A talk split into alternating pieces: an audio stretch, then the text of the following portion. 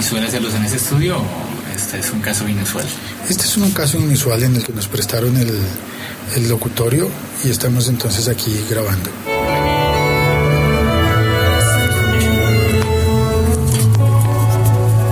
Este es un episodio especial del siglo XXI es hoy. Vamos a hacer una entrevista. Hoy tengo la suerte de contar con Santiago Chiquisanti, está invitado hoy. No, pues la suerte es Gonzalo. Y la suerte es Gonzalo. Eh, soy la suerte es tormentero. sí, usted es, es de buena suerte encontrárselo por la calle. Ok, si usted lo dice, está bien. Pues por lo menos cada vez que yo tengo la ocasión de encontrármelo me pongo contento. Acto seguido se gana el baloto siempre que me encuentre bien. No, No, no, pero- no he sido capaz de prestarme los 10 mil pesos que le pedí y llegar al balote un poco de veces. no, Santiago, necesito una semana más. Yo le devuelvo, yo le devuelvo la plata, pero ¿Qué hay que hacer? Cuente. Pues charlar, básicamente se trata de charlar. Estamos en un estudio, ah, vamos a ver si logro apagar un rato el, el ventilador. Eso. Si tienen mucho calor me dicen lo volvemos a encender.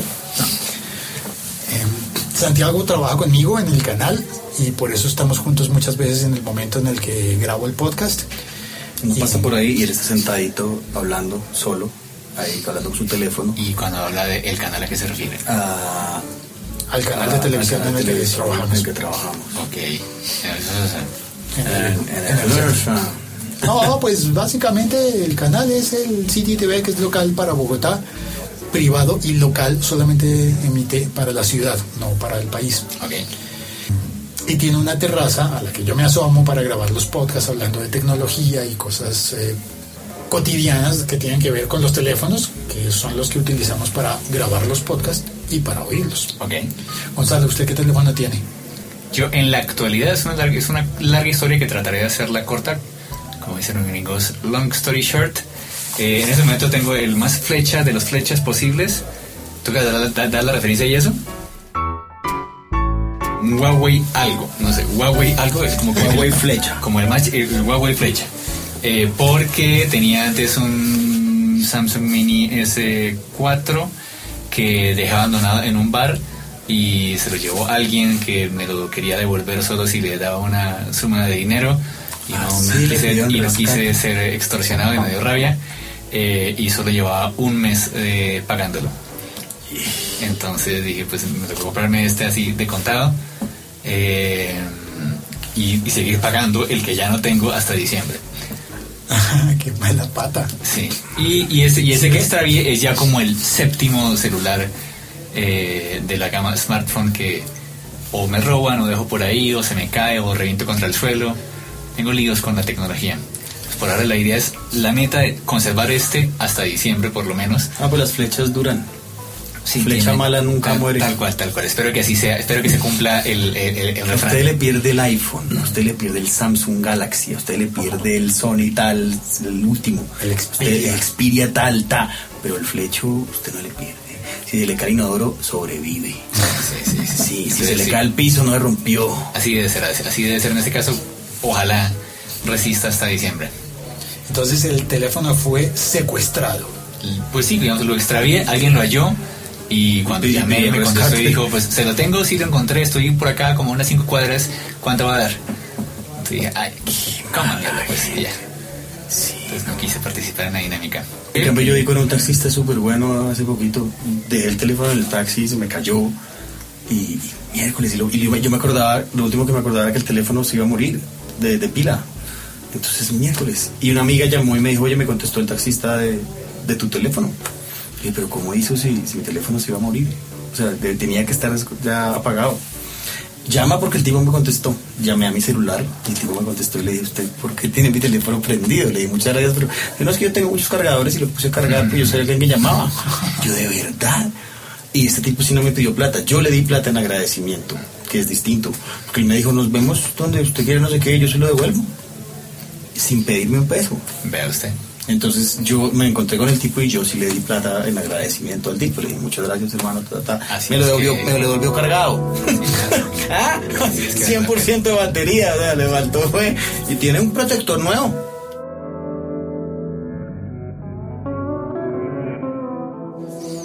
Oiga, Santiago, le cuento que Gonzalo fue la primera persona que yo oí hablar de Twitter en mi vida. Así, La vida, de- cuando- así cuando desactualizado está usted que yo fui el primero.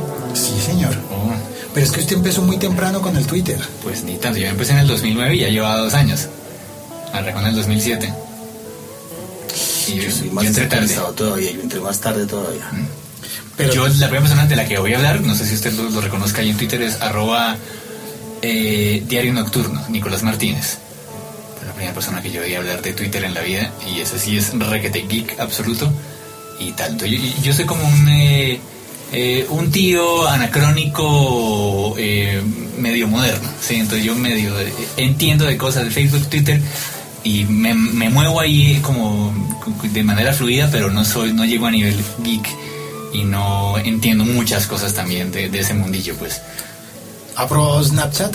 No he probado Snapchat y no me inter- o sea, así como me lo pintan y como lo he visto, no me parece interesante. Eso mismo pensé yo de Twitter y míreme ahora. Sí. Todo tuiteador. Si yo le hubiera hecho caso a Gonzalo la primera vez, porque así como yo ando diciéndole a la gente, oiga, podcast, podcast, hagamos podcast, yo recuerdo que usted, Gonzalo, andaba pregonando el Twitter, Sí, invitando a los amigos a que abrieran una cuenta de Twitter. sí.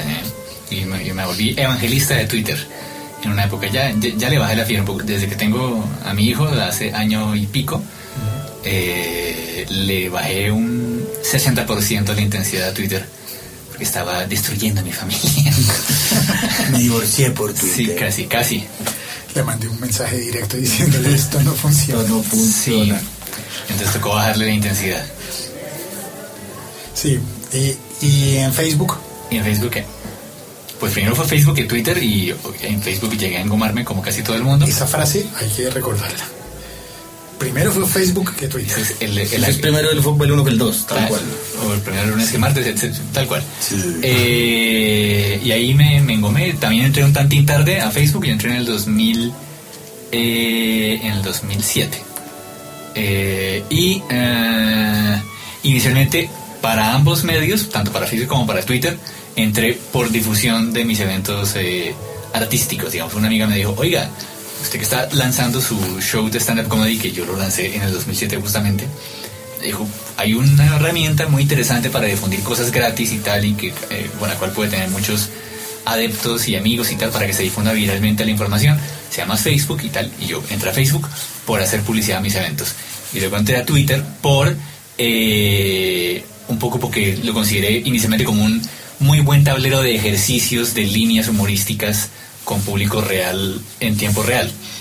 Eh, y fue, me fue funcionando en efecto. Digamos que yo, yo entré a Twitter desde antes de, comillas, volverme celebridad mediática, que comenzó a pasar eso a partir de eh, agosto del 2010. Yo entré a Twitter en febrero del 2009. Eh, y desde comienzo como que comencé a crecer ahí en Twitter por mis tweets, no porque yo era Gonzalo Valderrama el comediante. Claro, la, la gente empezó a seguirlo por lo que tuiteaba Exacto. sin saber que tenía un trabajo de, cualquier tipo. Es decir, sí. podría haber sido el cajero de un Sí, banco. tal cual como que este man tuitea chévere, sigámoslo y tan chévere y me retuitean. Cuando Twitter era un poco más interesante, ahora se, se perrateó un poco. Todas esas redes sociales terminan como prostituyéndose un poco, ¿no? Perrateándose, tal cual esa es la palabra.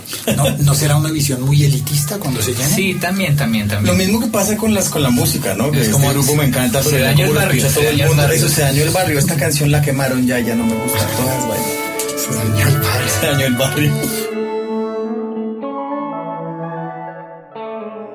¿Cómo llega Gonzalo Valderrama a ser celebridad mediática? Bueno, sí, su- suena un poco ahí odioso el término, pues, pero es el que existe. Eh, prefería, dejarlo en popular, que es menos, menos odioso, eh, por dos cosas. Una, inicial, que fue el lanzamiento de un DVD eh, en el que participé junto con Andrés López, eh, que luego de Pelota de Letras y de Me pidió la ventana lanzó una cosa que fue como su primer totazo eh, comercial, en el mal sentido de la palabra, que se llamó Somos los Comediantes. Totazo comercial es éxito, pero en el mal sentido de la palabra. O sea, o sea, Lo por no decir fracaso, pues, porque tampoco fue un fracaso, Ajá. pero fue- con- comparado con Pelota de Letras y con Me pidió la ventana en No versión DVD, este tercer producto no pegó tanto y, o sea, no, no, no, creo que dio pérdidas, etcétera, pues. pero pues perdidas en ese contexto, pues eh, como que es casi que inocuo en, en el universo. Y yo creo que de para, me parece que para ese momento tal vez ya se había, por usar el término de antes, perrateado el DVD. Es decir, ya era un momento como de, ¿en serio voy a comprar un DVD? Entre otras cosas, podría eso haber incidido de alguna Estaba, manera. estaba muriendo, coincidía la época de la muerte del DVD con todo Sí, eso. entonces eh, López eh, lanzó una cosa llamada Somos los Comediantes, que era una especie de Andrés López and Friends, en el que invitó a tres comediantes adicionales a hacer un show una noche. Eh, éramos Pasos Tres, Alejo Mejía y yo.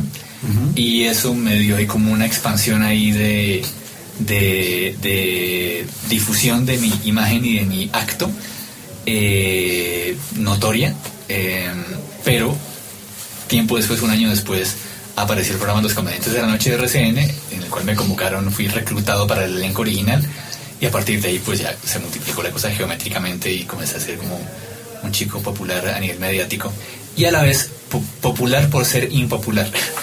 Se me volví popular eh, también en el mal sentido de la palabra, como de el, el raro del elenco, ese, ese que no es tan chistoso, ese que dice cosas raras, ese, el de las orejas grandes, ese que siempre anda refunfuñando, ese que habla enredado. Entonces, poco a poco eso fue haciendo ahí como que mella un poco en mi eh, carrera hasta que terminé saliendo del elenco. Mm, Volvamos a, a la comedia, stand-up comedy en Colombia. Y voy a decir una frase y su merced me la corrige, por favor. Primero fue Facebook que Twitter. Primero fue Gonzalo Valderrama que Andrés López. Eh, no, es mentira. Sí, ahí lo corrijo. Primero fue, eh, hablamos de stand-up comedy, ¿sí? Cronológicamente, el que dio la patada inicial claramente fue, fue Andrés. Eh, incluso como cuentero, arran- Andrés arrancó antes que yo. Andrés arrancó en el 90, yo arranqué en el 91. Pero curiosamente, en nuestra época de cuenteros fuimos muy llaves y hubo una muy buena sinergia entre los dos.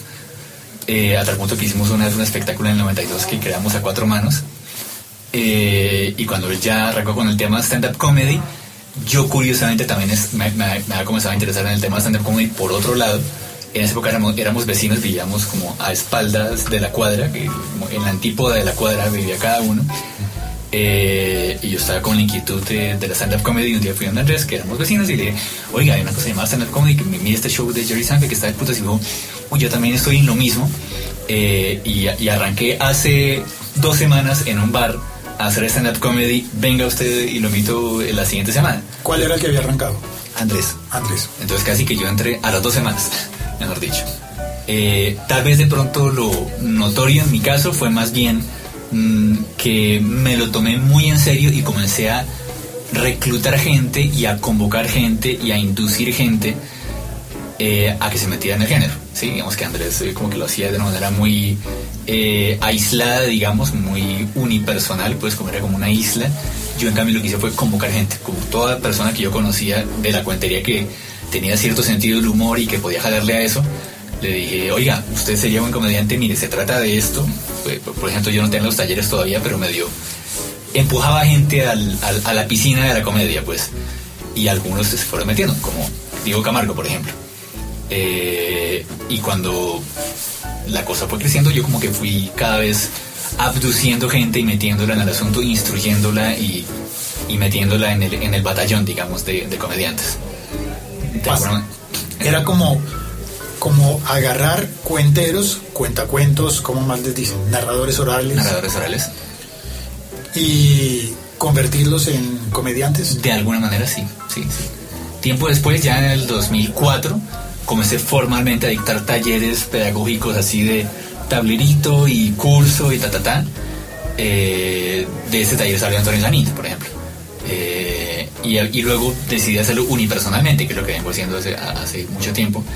Y hace dos años como que se volvió más... eh, como hubo un boom como de mis talleres, pues. Es coach de comedia. Tal cual, soy un coach de comedia.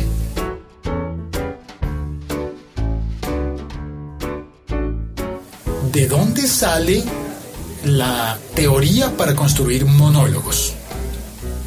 Pues técnicamente yo digo siempre lo primero que digo cuando arranco con los talleres de un tiempo para acá, entre chiste y chanza, para lavarme las manos, pero porque es verdad, y es que mi taller es una estafa, ¿sí? eh, porque para ser comediante No. uno puede perfectamente aprenderlo viendo comediantes y echándose al agua, que fue como yo aprendí. O sea, a mí nadie me enseñó a hacerlo. O yo solo un día vi un show de stand-up comedy y dije, mmm, ya. Vi varios y dije, ah, esta es como la estructura.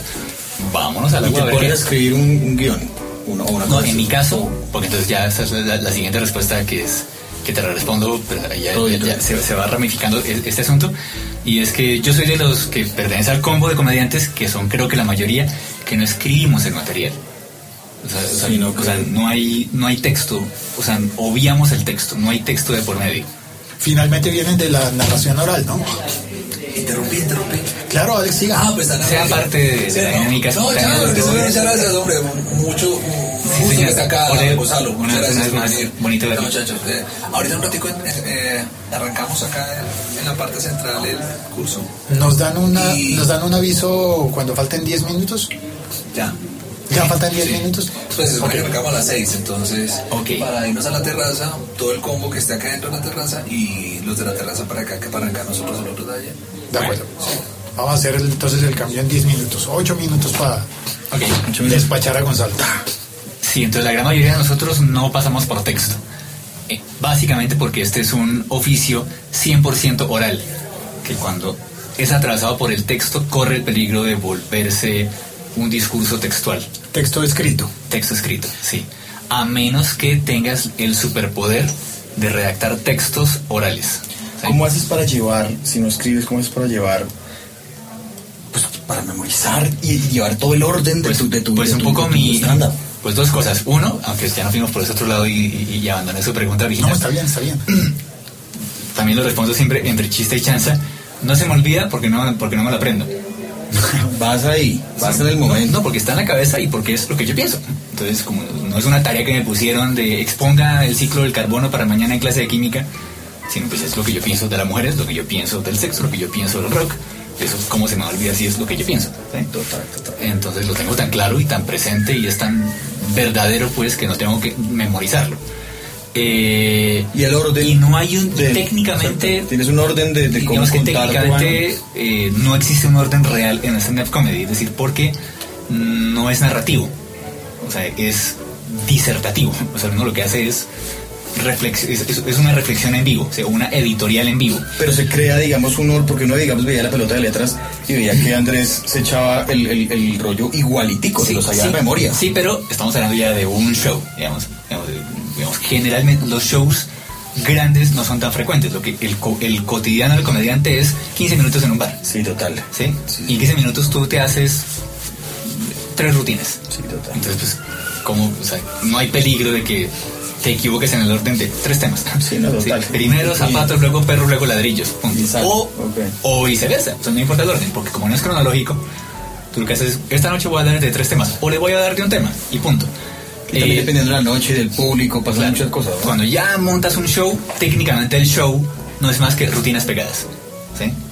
Que tú ensamblas esta con esta y tal cual. Tú, y tú de pronto cuadras como, Sí. como el, eh, eh, eh, un orden ascendente de efectividad de las rutinas hasta que llegas al, clima. y el que había escuchado a Andrés antes de la pelota y todo eso se da cuenta que Claro, de cuentos claro. que, que, que escuchó unos solitos y sueltos Claro. que, que el tipo metió Cada uno de ellos tiene día independiente Sí, sí, sí, y lo que hizo Andrés fue ensamblarlos con un orden particular que, bueno, trata en efecto de, de- de- de organizar en su cabeza, pero casi que suelen tener un orden orgánico. o sea, no, no- no- no es una gran labor de estrategia y de organigrama, sino primero va Unió- ladrillo, unió- luego viene zapatos. Sí, sí, sí, sí, sí. ¿Hacemos cambio de locación, señores? Sí, señor. Listo, vamos entonces.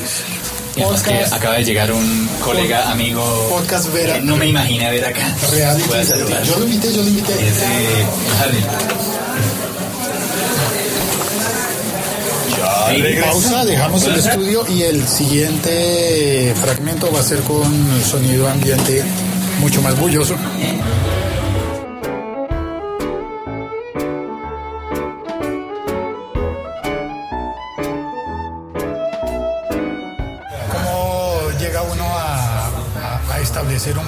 Para hacer monólogos? Un programa académico.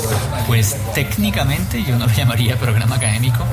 Terminé dictando talleres de stand-up comedy porque en ese entonces, que fue el año 2004, yo llevaba como un año trabajando con un combo de gente que se llaman Mompa Producciones. que era una especie como productora y comercializadora de stand-up comedy, que habían constituido ahí dos personas. Una de ellas Viviana Maya, la ex mujer de Antonio Sanint y ex manager de él, y otro Germán Quintero, un director de teatro. Y con ellos como que se montó un colectivo de comediantes que ellos comercializaban. Y daba la casualidad de que siempre después de las funciones, por X o Y motivo, yo terminaba tertuleando en torno a la comedia y reflexionando y haciendo comentarios editoriales y pensando, digamos, la comedia y eh, teorizándola de manera instintiva y como automática. Y Germán Quintero, uno de los directores de Mampa, dijo, oiga, veo que usted es el único de todo este combo que reflexiona sobre la comedia. No he escuchado a ningún otro comediante hablar de la comedia en términos, digamos, comillas, intelectuales. Chévere sería que, ¿qué tal si un día esto nos inventamos una clase o una conferencia o una charla sobre comedia? Convocamos a un grupo de gente y usted les habla del tema. A ver qué. Y yo bueno. Y a partir de ahí comenzó a formatearse lo que terminó siendo el taller, que nunca fue pensado como algo ni pedagógico ni nada de eso, pero terminó siéndolo. Y en parte eh, un poco como que mi máxima es aquella que les decía que era la estafa, eh, porque es un oficio que para mí es imposible de enseñarse, pero mi manera de abordarlo y de expresarme alrededor de él, de alguna manera a mucha gente le ha servido para entenderlo y para apropiarse de él. Y con el tiempo pues me he dado cuenta de cada vez más cosas sobre la comedia, que he vuelto teoría, he, he- leído ciertos libros que tienen que ver con el tema también. Eh, y con el tiempo, no sé, como que la cosa terminó volviéndose pedagógica, pero yo la prefiero llamar eh, evangelizadora. Yo soy más un evangelizador de comedia que un profesor de comedia. Como un man que tiene como un discurso alrededor de la comedia y una manera de entenderla, y lo que hago yo es Difundir la difundir la palabra exactamente, que es un taller más de ética y de el sentido de la comedia y el deber ser de la comedia que, y de la misión de la comedia que de cómo se hace la comedia. Que para mí, siempre también lo digo en el taller, ¿cómo se hace stand-up comedy? Se lo explico en cinco minutos. Es tan básico que se explica en cinco minutos. Pero eso los digo al final del taller. Eh, Son los últimos cinco minutos. sí, tal cual. Y después de que todo se ha pagado el curso. Sí, sí, tal cual, tal cual. Porque me interesa más que la gente entienda el sentido de la comedia que el cómo se hace. El cómo se hace es tan requete elemental que parece mentira que sea así de sencillo. Eh, entonces, así con el tipo fui formateando lo que terminó llamándose taller por términos, por fines comerciales, pero que como les digo es más una evangelización que un taller. Es como un proceso de póngase serio con sus cosas. De alguna manera yo lo llamaría más que es un, es, es- es un proceso de caigan cuenta de cuán de si, de si hay un posible comediante en usted. Hay gente que técnicamente no hay nada que hacer. Pero en el taller se dan cuenta de que no hay nada que hacer, de, de- de que no tiene nada que ver con la comedia. Ah, claro, puede ser como una sesión para entender que no es bueno. No sirves. Sí, sí, pero yo nunca lo digo. Sí, como que la persona va cayendo en cuenta a lo largo del taller de si sí o si no. Y, de- y en el caso de, de si sí, pues de que es una cosa tremendamente complicada llegar a, porque es casi imposible enseñar. O sea, no, no hay una técnica, no hay unas instrucciones, no hay un 1, 2, 3, 4, porque no son talleres de origami. Pues y dice, mire, se dobla así, luego doble así, luego- ya, ya tiene su grulla. Y no todo el mundo nace con, con el nivel histriónico y con toda esta cuestión y hay mucha gente que le tiene miedo al, a, no sé, al, al, al público, toda esta vaina. no- Claro, claro, claro, claro. Sí, yo digo que para jalarle a esto se requieren de tres cosas elementales, que son eh, ser chistoso, saber hablar bien y tener algo que decir. Y ninguna de las tres se enseña en el taller. ¿sí? O sea, si usted no las tiene, nada que hacer. ¿sí? Yo le enseño a, teniendo esas herramientas, medio moldearle una ruta para cómo volver eso discurso. ¿sí? Para que una cosa espontánea pueda llegar a ser algo planeado y programado. Metodológico, sí, tal cual, tal cual.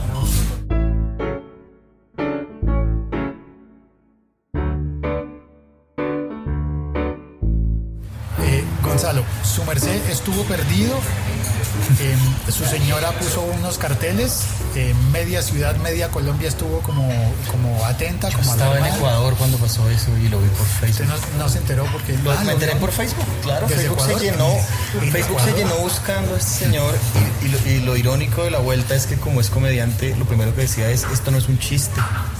Gonzalo se perdió. y lo primero que decía era eso, porque como es comediante, era una ironía tremenda colgar esta vaina, la gente no sabía si era un chiste, era parte de un acto, era parte de un show. era- no, de verdad, era en serio. Ta. y mucha gente se lo tomó o en broma o, o a la ligera. Porque también dijeron, atención, porque es que Gonzalo tiene una condición especial que es de, ¿cómo es que se llama eso técnicamente? Trastorno afectivo bipolar. Trastorno afectivo y bipolar. Mucha gente creyó que eso era, pues, mamá era gallo. Porque estamos acostumbrados a que, a que uno dice, es que ese man es bipolar. Y, no, y uno no está queriendo en realidad decir eso, porque no corresponde a una condición como la que, como la que su merced tiene, Ajá. que es una condición. Sí. Así como hay, si me corriges si me equivoco, así como hay gente pelirroja, pues hay gente con un trastorno bipolar afectivo. Creo que no es muy recomendable, creo que no se siente chévere o sí. Que estar en esa, estar en ello, Estar en pues ello. no, no se siente de ninguna manera. O sea, se es, es como ser zurdo o como ser calvo como ser pelirrojo, o como ser pelirrojo, solo que ahí eh, causa problemas eh, en las relaciones, en, en el trabajo, en la comunicación, pero a la vez también aporta ciertos elementos extras que son funcionales si has escogido un oficio como el de ser comediante. Para allá voy. Me atrevería a decir que todos los comediantes son bipolares. Todos. Yo me atrevería a decir que sí, que sí lo somos. Es como, un re- como algo, yo he sentido que es algo asociado a la diferencia de las personas que son diferentes que en ese mismo sentido, por ser diferentes, tienen algo que aportar que no es, que es notorio. Sí, sí, Y entonces como, como que uno puede decir, este tipo es muy simpático o este tipo es muy, bueno, muy guapo, es como una cosa visual. Pero hay gente que sí, uno puede decir, ese tipo es muy creativo, piensa las cosas distintas. Pero ese síndrome le, le ha, le ha cambiado la comedia a su merced o siempre ha sido así. Yo diría que el síndrome existe desde antes de que yo fuera cualquier cosa. Es decir, ahí ha estado, o sea, no es una cosa que se adquiere, es una cosa que está ahí en el paquete del disco duro desde que naces. Y llega un punto en el cual detona, en el cual se manifiesta. En mi caso se manifestó claramente, o sea, como que reventó a los 24 años, en el 93. Eh, pero estaba desde antes ahí quietico y probablemente manifestándose, pero no de manera tan notoria. En el 24 como que me dijo, aquí estoy, y estalló la cosa y a partir de ahí comencé ya a tratarlo con cuidado y a, a entenderme con él. Y a la vez es, sí, yo diría que es una manera de extrema de manifestar o de padecer de hipersensibilidad ante el entorno. Yo, al igual que la gente que se dedica a la bipolaridad, soy un ser tremendamente sensible a tal punto que con el tiempo me volví insensible. ¿sí? Sí, como que eso también se puede revertir y soy un tipo hipersensible que ya optó por cerrar un poco el canal y volverse de alguna manera insensible al entorno. Por protección un poco también. Sí, sí. Entonces, eh, una manifestación de esa hipersensibilidad fue eh, una crisis eh, que tuve en efecto existencial eh, hace unas tres semanas y que me llevó como eh, alternativa para superarla de alguna manera o para digerirla, ocultarme. Digamos que no fue que me perdí, me escondí. Sí, muy bien definido. No es. pero, Bueno, para los demás es obviamente como. Me le perdí a la gente, pero yo lo que hice fue esconderme en aras de eh, poco borrarme el mapa indefinidamente. Su merced ya se había escondido otras veces. No, fue la primera vez, porque ya me ha pasado otras veces. El asunto es que la... Bueno, esto ya es para eh, el- un podcast de psiquiatría y no de, y no de comedia, pero la bipolaridad son dos polos, ¿sí? Es lo maníaco y lo depresivo. Esto fue una manifestación depresiva. Todas las anteriores que había tenido han sido maníacas. Nunca me había dado por el lado depresivo. La maníaca es como la de la película de As Better As Got, que, que uno camina sin tocar las líneas del... No, eso es eh, trastorno obsesivo compulsivo. Ah, ok, ese no es maníaco. Sí, eso no es maníaco. El maníaco es como una mente brillante. La película Una mente brillante. Ah, ya, ok. Llega un punto en el cual te embalas tanto, se te calienta tanto el cerebro que comienzas a, a perder ya disociación, o sea, relaciones con la realidad, pues. Esto, en cambio, es como el otro polo. es- Si la, si la manía es un sobrecalentamiento del cerebro, esto es un sobreenfriamiento del cerebro, por decirlo de alguna manera, a tal punto que optas por desconectarte del mundo, aislarte, apartarte. Pues la clásica de, la crisis depresiva es la de eh, echarse a morir en una cama sin querer comer ni, ni, ni nada, sin querer manifestarte, desconectarte del mundo, pero de manera visible. Esta fue, eso fue como lo mismo, pero de manera invisible, como que decidí desconectarme del mundo en el, mal sentido de la palabra. No fue voy a un ratico a meditar al Parque Nacional, sino voy a desaparecerme al Parque Nacional, porque no quería reaparecer. Y en medio de ese proceso, pues nada, como que hubo también ciertas manifestaciones ahí extrapersonales que me indicaron que había que volver. ¿Extrapersonales son de otra persona o...? Sí, sí, es como que fue una... Caí en la conclusión de que como que se manifestó, hubo manifestaciones varias que me hicieron caer en cuenta de que había que volver y asumir las consecuencias de haberme perdido también. Me devuelvo para la casa a ver tan- qué ha pasado. no es- me devuelvo para la casa luego de que dejé vuelta mierda a la casa, pues. Entonces es como ahora sí asumir las consecuencias de haber dejado vuelta mierda a la casa y afrontar la cosa y reconstruir un poco el panorama y en ese ando. Ahora, lo que a mí me llamó la atención de eso es que al volverse tendencia, yo sentí una preocupación muy grande de muchas personas que a mí me pareció afecto. Sí, claro. Lo era. Bueno, en efecto, en efecto, obviamente que eso que, de lo que yo ignoraba absolutamente porque pues estaba desconectado de todos los medios. eh, por supuesto, cuando regresé, pues me sorprendió. Yo intuía que iba a haber como un revuelo, pues, pero no de esas dimensiones. eh, y eso, por supuesto, que colaboró a que sintiera que valió la pena volver. Pero no basta con eso, porque no es tan solo, uy, la gente me quiere que viva la vida. Eh, porque ahora hay que básicamente reestructurar todo mi sistema de pensamiento, trabajo, proyecto de vida, etcétera. Y eso no es tan sencillo, pues eso se demora un poquitico más.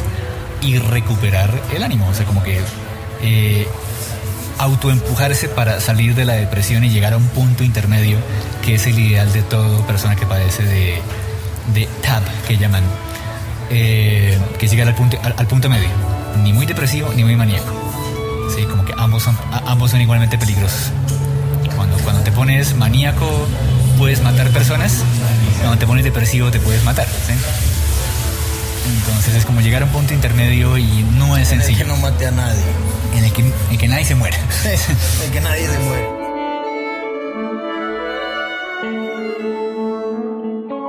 Bueno, nos dijeron a todos, el problema es que Gonzalo iba a dar una clase y no llegó a la clase. Pues no digamos que fue el problema, fue la primera, el primer síntoma de este man que, Claro. este man que se hizo. Y eso en otras personas podría ser como, "Hmm, ¿quién sabe qué pasaría? ¿Dónde andará? No, ya vendrá. Y, aquí- y en este caso era una señal de alarma porque Gonzalo no falta a las clases. Claro, claro, eso es así sagrado para mí los talleres, pues. No solo por compromiso, sino porque me reportan entradas económicas, entonces no puedo patear la lonchera así. Como que, ay no, hoy ya no dicto taller, qué pereza. No, pues que, que era un compromiso que tenía con una amiga que... Y pues nada, yo no, no, a sabiendas de que tenía el taller, dije no, no, huyo. ¿Y ya repuso esa clase? Todavía no, ella, ella de manera bastante considerada está esperando a que esté un poco mejor repuesto para retomar eh, la idea. Hoy, hoy curiosamente dicté un taller que tenía atrasado precisamente de otra persona a la que se lo debía, que me había pagado por adelantado, pero no, no debía haberlo hecho, no porque no hubiera jodido ni nada, sino que la idea era regresar al ruedo de manera paulatina, calmada, y yo no me pude aguantar. Y hoy dicté el primer taller y, y no, no, no debía haberlo hecho tan pronto. Fue como muy prematuro el regreso. Sí. ¿Cómo lo nota?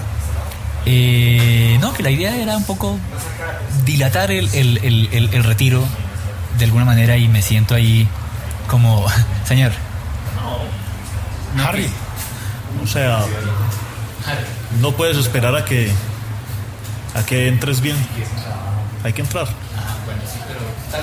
A veces Todavía no, hay, todavía no. hay- hay pedazos en los que el proceso se va quemando. ¿Sí? No, no, estos, estas no te van a salir bien.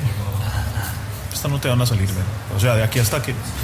Y la otra cosa es que mientras esperas, puedes desarrollar un problema y es que termines evitándolo, ¿no? Que, que, que, que- se convierta en una cosa que genere más ansiedad y, y no, y no placer. Bueno, esto ya son intríngulis de mis talleres y todo, que no, no creo que le interesen a la comunidad. Eh, como que la persona con la que retomé el taller hoy era alguien que desde que me desconecté estaba insistiendo en ¿cuándo volvemos? ¿cuándo volvemos? ¿cuándo volvemos? ¿cuándo volvemos? Mientras que todos los demás, incluso la chica a la que, a la que, a la que dejé plantada, me dijo yo me espero hasta que avísame cuando estés realmente preparado para retomar la cosa. También este personaje me acosaba. ¿Será que el lunes podemos? ¿Será que el lunes podemos? No, ¿Cuándo? ¿Cuándo? ¿Cuándo? ¿Cuándo? ¿Cuándo? Entonces eso era también eh, como que... Salgamos ya de esa vaina. Sí, sí, sí. Entonces digo, bueno, hagámosle pues. En fin, bueno, el hecho es que para mí nos metimos por otro recoveco ahí que no me esperaba que lo tomáramos, que nos metiéramos por este terrenito, pero Pero podemos... podemos irnos a otro. Sí, sí, sí, sí. Yo- lo asumo que en general, como toda persona que se dedica a cualquier manifestación artística que tenga que ver con la sensibilidad, generalmente un común denominador con toda la gente que pertenece como a mi eh, comunidad, siempre hay algún tipo de trastorno en la cabeza que es el que te permite abrir la puerta de la hipersensibilidad para comunicarla, pues. Sí, como que todo persona que se dedique a un oficio artístico y sobre todo a, a los humorísticos que diga que está bien en la vida, que tiene una vida paz, pacífica, serena, relajada, ecualizada, no, no le creo. Como, como, como no le creo a Alejandro Sanz en sus canciones que dice que, ay, me lo da, párame bolas, ay, pobrecito yo, mírame, mírame, que yo te quiero y tú no me paras bolas. No, no te creo, no te creo Alejandro Sanz. No le creo nada. O- ¿Y, y qué tanto es al revés? O sea, ¿qué tanto la escena termina jodiéndolo a uno? eh, y viceversa, se retroalimentan constantemente. No es un... Se retroalimenta. Sí, pero- Pues, pues sí, ahí se han dado casos, no sé, extremos, no sé, ya llevados al extremo, no sé, Marlon Brando. En el eh, 94, cuando, cuando, cuando ocurrió la primera, vos estabas en escenario, recuerdo yo eso, ¿no?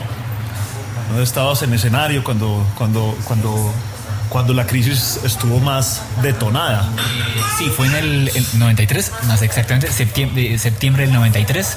Por la Yo, yo un- unas tres días antes estaba presentándome, o sea, cuando yo iba, yo ya iba a reventarme, entonces yo que no era tan consciente del asunto, me presenté en, la perola una tarde, pues ya, ya estaba yo ya, eh. Desconfigurado, de alguna manera.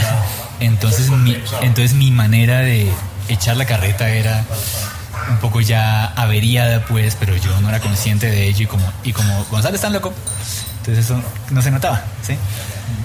Eh, pero sí, claro que se, re- retroalimentan, porque es una exigencia ahí constante de estar, de estar siempre manifestando tu arte ante un público con cierta dosis de locura. eh, y eso hace como que a veces no se sienta y tú te descarriles también. Sí, que una cosa es ser un conferencista, otra cosa es ser un comediante o un clown o otro tipo de artista que siempre esté cruzando la línea de la, de, de la alguna manifestación de hipersensibilidad y de, y de manifestación artística, siempre está tocando el umbral de la locura, pues. Eh, y toca administrarlo, to- to- toca administrarlo para autojalarse hacia la cordura sin perder los estribos. La comedia mal parada tiene que ver con, con eso del que la haya escogido. Mal parada, que es el título ahí de mi primer eh, montaje sí, de, sí, de sí. comedia. ¿Tiene que ver con qué? Tiene que ver como con reconocer todas esas todos esos visos de hacer comedia, es decir, al final uno pararse en el escenario es una exposición pública muy fregada, que, eh, me parece a mí, porque se para allí, está expuesto ante una gente durante ante una gente desconocida durante un periodo que puede ser de 15 minutos a hora y media a dos horas y al final eso como que es algo que normalmente uno diría no yo no quiero Ajá. y Yo por, porque que tengo hace que que... se le arrugue a la mayoría de gente. Es que si usted se para ya a un stand-up comedy está esperando a que la gente que está espera, pues la gente que está viendo sabe que es un stand-up, entonces estamos esperando a que nos haga reír. Es así de simple. Entonces párese ahí y hágalos reír. Eso no es una tensión muy Es fuerte como para difícil. cualquier humano. Eh, sí lo es, pero entonces el nexo con Comedia Malparada se refiere a que si tiene que ver con esa tensión o al título de- de- de- del show, ¿o qué? Sí, sí, sí. No, digamos, no, el título en principio nada que ver con este esta eh, interpretación psicoanalítica de la cosa. No es una forma de maldecir la No, no, sencillamente lo llamé así eh, por dos cosas. Una, que era una mala traducción literal del término original stand-up comedy, eh, que de manera hiperliteralmente traducida se diría comedia parada.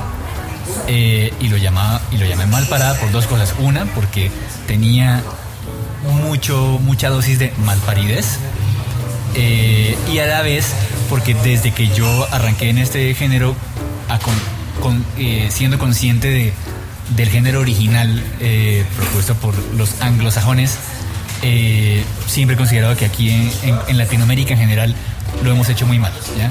como que Latinoamérica es el peor ejemplo posible que hay de este género en el mundo Toda Latinoamérica. sí sí porque ¿Por qué? Porque es adaptado y no, copiado no, así no por eso, algo, no por eso, sino porque siento que hay una tendencia eh, todavía irresponsable, digamos, a que las rutinas, incluidas las mías eventualmente, se centren en lo narrativo, lo descriptivo y la identificación nacional.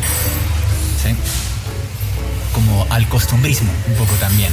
Como Todos- retratos todos ahí, costumbristas. sí, sí, ¿sí? Y eso, y por ahí no es. ¿ya? Eh, entonces era un poco como una especie de título editorial crítico de el oficio al que me dedico en el país en el que nací. Como que aquí lo hacemos mal. Eh, y espero que en algún momento se redireccione la cosa y pase algo que haga que la cosa vaya por el camino que considero yo que debería ser, pero soy también consciente de que yo soy un fundamentalista ortodoxo talibán eh, radical del asunto y que no debería tomármelo tan en serio. ¿ya? Como que fresquearme con el asunto y que se dé como se le dé la gana, pues que no soy nadie como para decir, no, así no es que se debe hacer, sigan por acá. No soy el Moisés del asunto, pues, ¿no? Eh, entonces como que debería dejar de rayarme tanto con eso. No sé, si alguna vez hago ahí un siguiente show de stand-up comedy, lo llamaría, he pensado en títulos alternativos que no tienen nada que ver con cómo se debe hacer. Se podría, llamar Pa' más piedra o, eh, o qué o algo, no sé, lo más abstracto posible que fuera el título de la cosa y que no tuviera nada que ver ni con lo colombiano, ni con lo chistoso, ni, ni nada, pues. Eh, pero por otro lado, respondiendo a la otra pregunta, la, psicoanalítica, y es que sí, se trata de abrirte, exhibir todas tus cucarachas interiores y tal, pero eso tampoco lo hacemos acá realmente.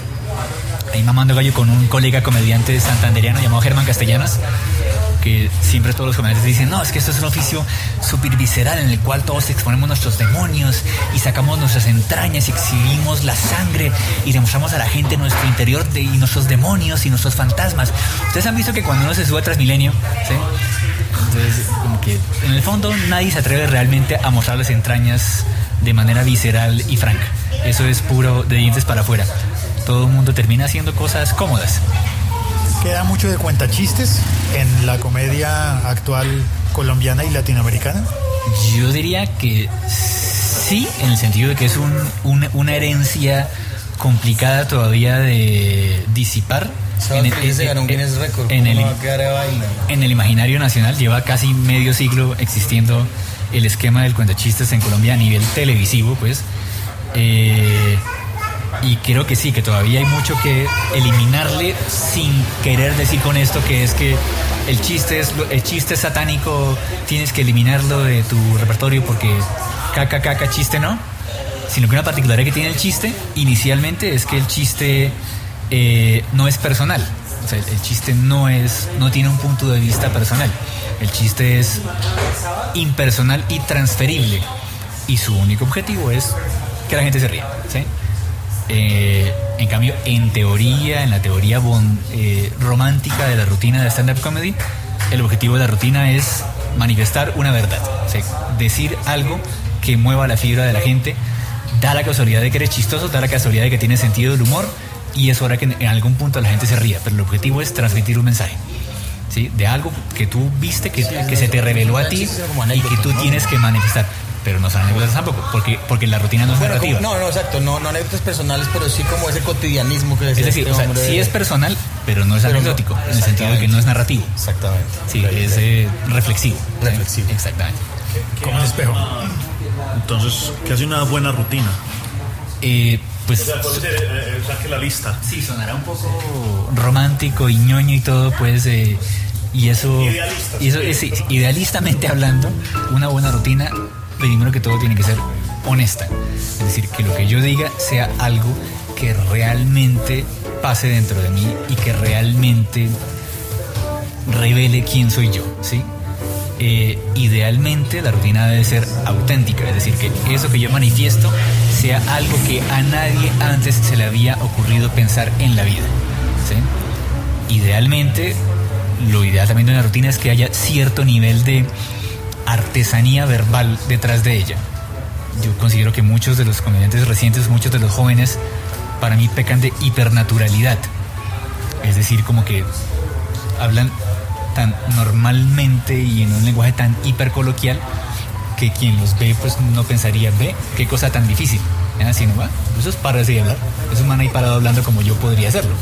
Entonces creo que una rutina debería tener un mínimo nivel de esfuerzo retórico, lingüístico, de, arte de la palabra, sin pasarse a tampoco, para que ya no se vuelva un artificio hiperestético, pues, eh, que, que luzca como una fantochada, pues, de alguien que sabe hablar muy bien, ¿sí?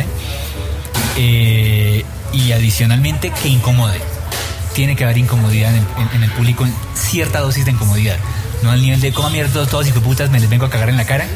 Ábranse de aquí, pero que sí que quien se siente diga, "Eh, este man me está apoyando algo que hace que no me sienta tan cómodo con mis convicciones. Sí, que, que- que de alguna manera raye las convicciones de la gente.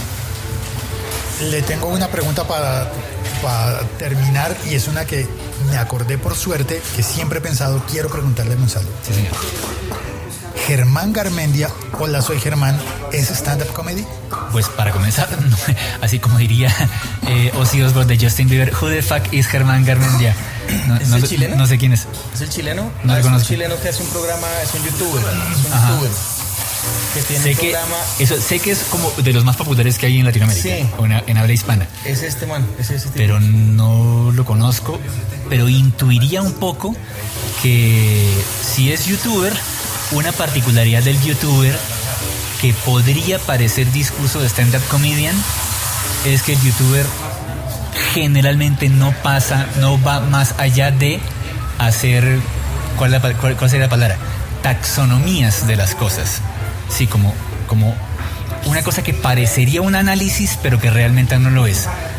Digamos que son descripciones juiciosas y pseudocientíficas de las cosas que no llegan a ser realmente reflexiones. ¿Sí? Son tan solo... Laxo. Sí, son comentarios sobre cosas típicas que hacen los adolescentes en las fiestas, que no van más allá de enunciarlas, pero que no llegan al nivel de profundizar en ellas y desde ahí plantear un punto de vista eh, real al respecto, más allá de las mujeres tienen estas características. Montar en taxi suele ser así. Eh, hablar por teléfono es así. Sí, no, no. Habría que estudiarlo juiciosamente al personaje este, a ver si hace algo más allá de lo que hace el youtuber promedio, que es solo decir de manera lúdica, original, espontánea, interesante, bla, bla, bla, lo que la gente ya sabe. ¿Sí? Como que lo que hace el espectador de youtuber o de comediante que se queda solo en el plano expositivo, es decir, sí, así es. En cambio, lo que tiene que hacer el espectador es decir, uy, marica, yo pensaba todo lo contrario, o oiga, sí, este man tiene razón. En vez de que el espectador diga, sí, ¿se acuerda, marica, lo que yo le dije ayer? Tal cual, así es, así son las viejas. ¿Sí? Eso, no, eso no debería ser. Solo así una pregunta muy parecida. ¿Has, has- has escuchado a Anthony Jeselnik? No, señor. Comediante. Sí. No. Es que maneja un humor negro, pero El, en ese mismo orden de ideas y todo lo opuesto.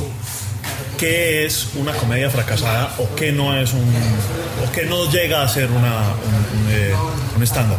Sí, yo no, no diría fracasado, sino, eh, digamos, pero eh, ¿por, dónde, por, dónde se, ¿por dónde se descose? Por, ¿cuál, es el, ¿Cuál es el fracaso? Cuando hablamos de fracaso no, no digo... No, no lo quiero utilizar en términos peyorativos, más como, como cuál sería la falla. sí. Pues. el, error, el error por donde se claramente no es que no se rían, ya porque que de una rutina, o sea, que se rían de una rutina y causar risa en el público no es para nada un mérito, ¿ya? O sea, que no se rían no es una falla y que se rían no es un acierto necesariamente. Eh, pero yo diría que un poco me digo, sí, re- respondiéndolo de manera inversa es, generalmente digo yo, en mi postura radical, ortodoxa, fundamentalista del asunto, como que la rutina, para mí como que hecha tramposamente, es la rutina que solo va a que la gente diga, sí, así es, que la gente se identifique contigo y que solo se quede en el retrato, en la descripción o en la narración anecdótica de la cosa y que no vaya más allá de, de eso y que no llegue al, punto de plantear un punto de vista que nadie antes haya tenido sobre eso. Por ejemplo, cito un ejemplo concreto que a a cada rato suelo citar mucho, que es a, Jerry Seinfeld, uno de los tantos comediantes respetables del universo de la comedia. Él tiene una rutina en la cual habla de eh, que cuando estuvo de moda Superman, recién lanzada la primera película en el 78, se, se hizo muy famoso el disfraz de Superman. Y ocurrió una cosa, un fenómeno que tenía preocupados a los psicólogos y que hizo, hizo que se retirara el disfraz de Superman por un tiempo. Y es que, lo- y es que los niños, pensando que eran Superman, se tiraban por las ventanas. ¿ya? Entonces, ese, es- ese es el hecho. Eh, no, no solo dijo, ¿ustedes no, han, no han visto que, que, que ahora, los niños eh, se creen Superman y se tiran por la ventana y, se y se despaturran? No, ahí no queda la rutina. Parte de ese hecho. Y acto seguido dice él, lo cual me hace pensar una cosa. Y es que, eh, consecuencia de, de ese hecho, les dio por poner un aviso de advertencia en todos los disfraces de que decía, no intente volar con este disfraz. Eso sigue siendo el hecho, no es el chiste. Seinfeld se pudo haber quedado ahí. Y ahora dice que les dio por poner la aviso, no intente volar. Ah, es que la gente sí. No. E- Ese sigue siendo el punto de partida.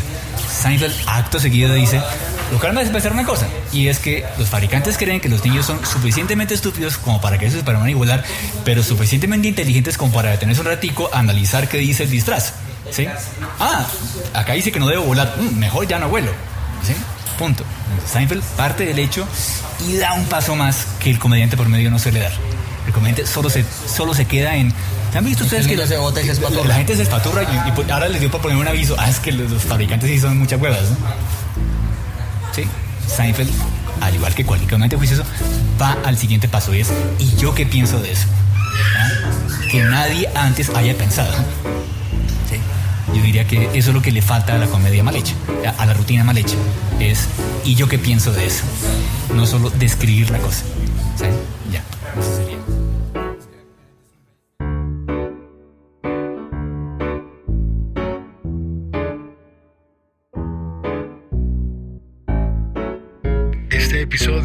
Especial de entrevistas El siglo XXI es hoy fue grabado en El Locutorio.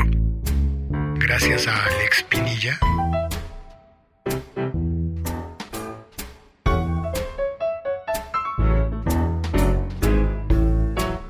También quiero darle las gracias a Santiago López, arroba chilisanti, por participar.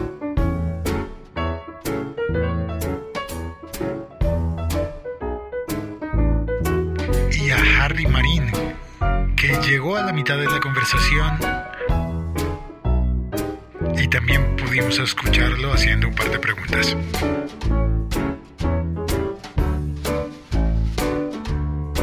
Estuvo presente W. Argüello.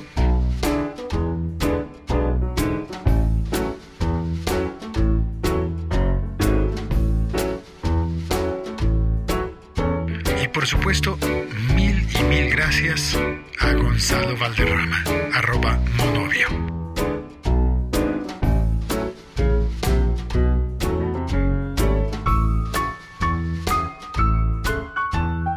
Gracias por oír este episodio de las